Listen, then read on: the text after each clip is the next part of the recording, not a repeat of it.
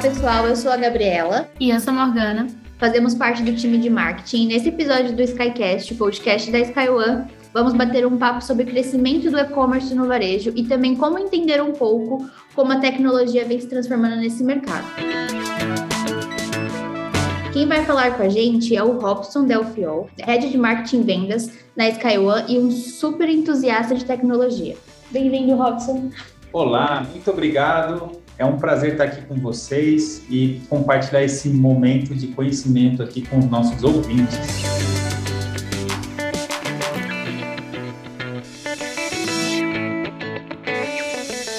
Segundo um levantamento realizado recentemente pela Associação Brasileira de Comércio Eletrônico, o e-commerce brasileiro corresponde a 11,6% do varejo nacional.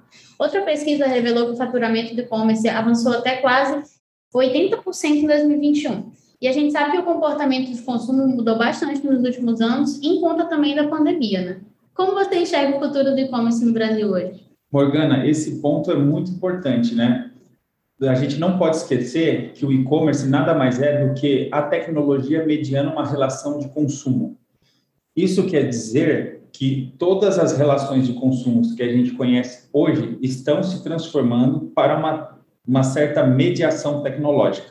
Por exemplo, é, o restaurante. Você tinha o hábito de ir ao restaurante presencialmente. Com a pandemia, esse hábito mudou e o restaurante vem até a sua casa com serviços de entrega.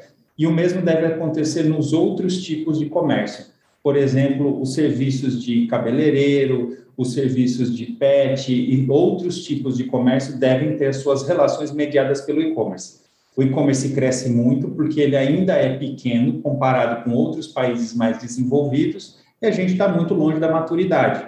Mas com certeza tem pedaços do e-commerce que hoje são muito maduros, que são os marketplaces, que são grandes lojas, como se fossem grandes shopping centers, com tudo que é tipo de marca, mas sempre mediados pela tecnologia e com grandes serviços de delivery, porque as pessoas querem receber em até duas horas. Né?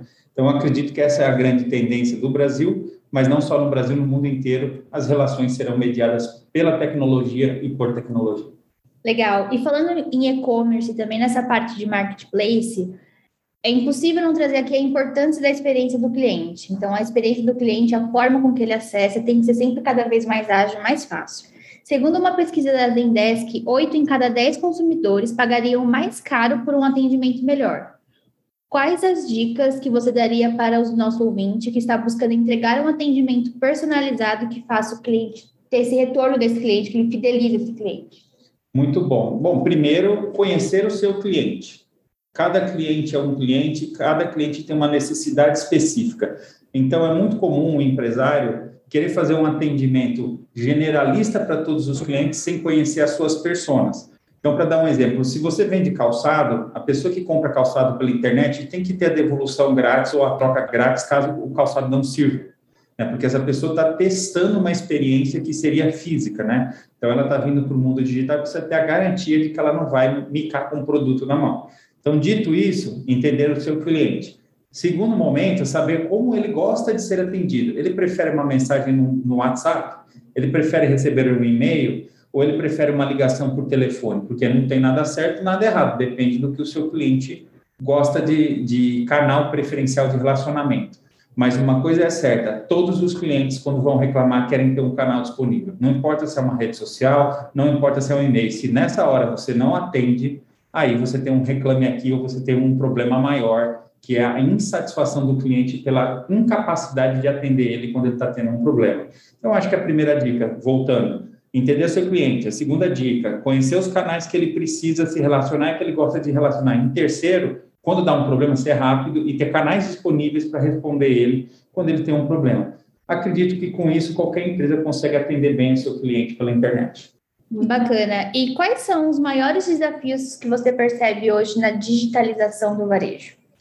Bom, tem vários desafios, né? Acho que o primeiro já foi vencido, que é o hábito das pessoas comprarem pela, pela internet. Isso já está vencido. Quem duvida disso está no passado, não está entendendo o mundo que a gente vive hoje. Então, o primeiro desafio, pronto, vencemos. As pessoas compram pela internet. O segundo desafio é de categoria. Qual é a categoria mais fácil de vender pela internet? Em geral, bens de consumos eletrônicos e coisas que você já consegue comprar e receber e ter um atendimento 100% personalizado, mesmo que é, você não precise falar com uma pessoa, que tem um chatbot, que tem uma, uma ferramenta de atendimento. Outras categorias são mais difíceis, por exemplo, carro. Carro é uma coisa ainda difícil de vender pela internet. Não quer dizer que não tem, mas é, é mais difícil do que você vender, por exemplo, uma televisão, até pelo bem, né, pelo valor do bem. É, e eu tenho acompanhado de perto, por exemplo, o crescimento das vendas online de apartamentos e de, e de aluguel, de aluguel né, por meio dos, do, das plataformas como as empresas de, de imobiliário online. É uma coisa que está crescendo muito e que a barreira que existia não era uma barreira de contratação, mas sim uma barreira de financiamento ou uma barreira de garantia. Quando as startups passaram a oferecer garantia e financiamento, a barreira de comprar pela internet caiu né? Porque você não precisa mais de tanta burocracia, não precisa ir presencialmente. Então, eu acho que o varejo tem vários desafios, mas o principal já foi vencido, que é o desafio do hábito. O hábito já existe.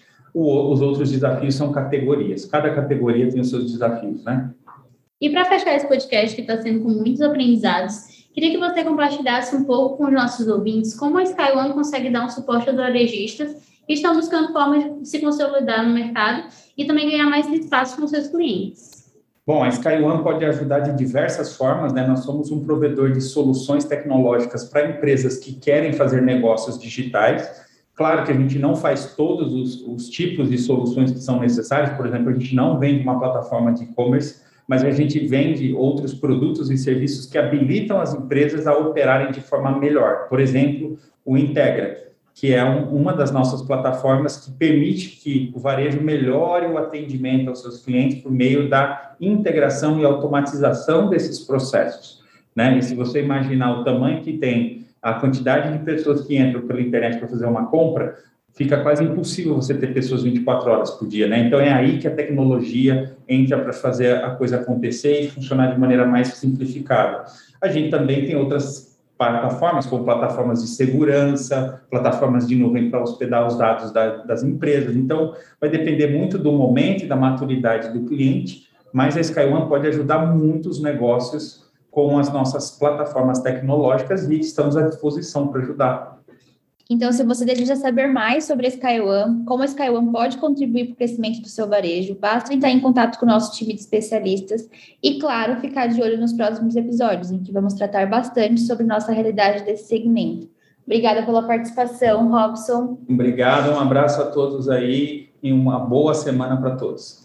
Então acompanhe nossas redes sociais e os próximos episódios do SkyCast, disponíveis nas maiores plataformas digitais de streaming. Os episódios abordam temas presentes no dia a dia da SkyOne e de quem faz parte do nosso ecossistema de parceiros e clientes. Até o próximo episódio.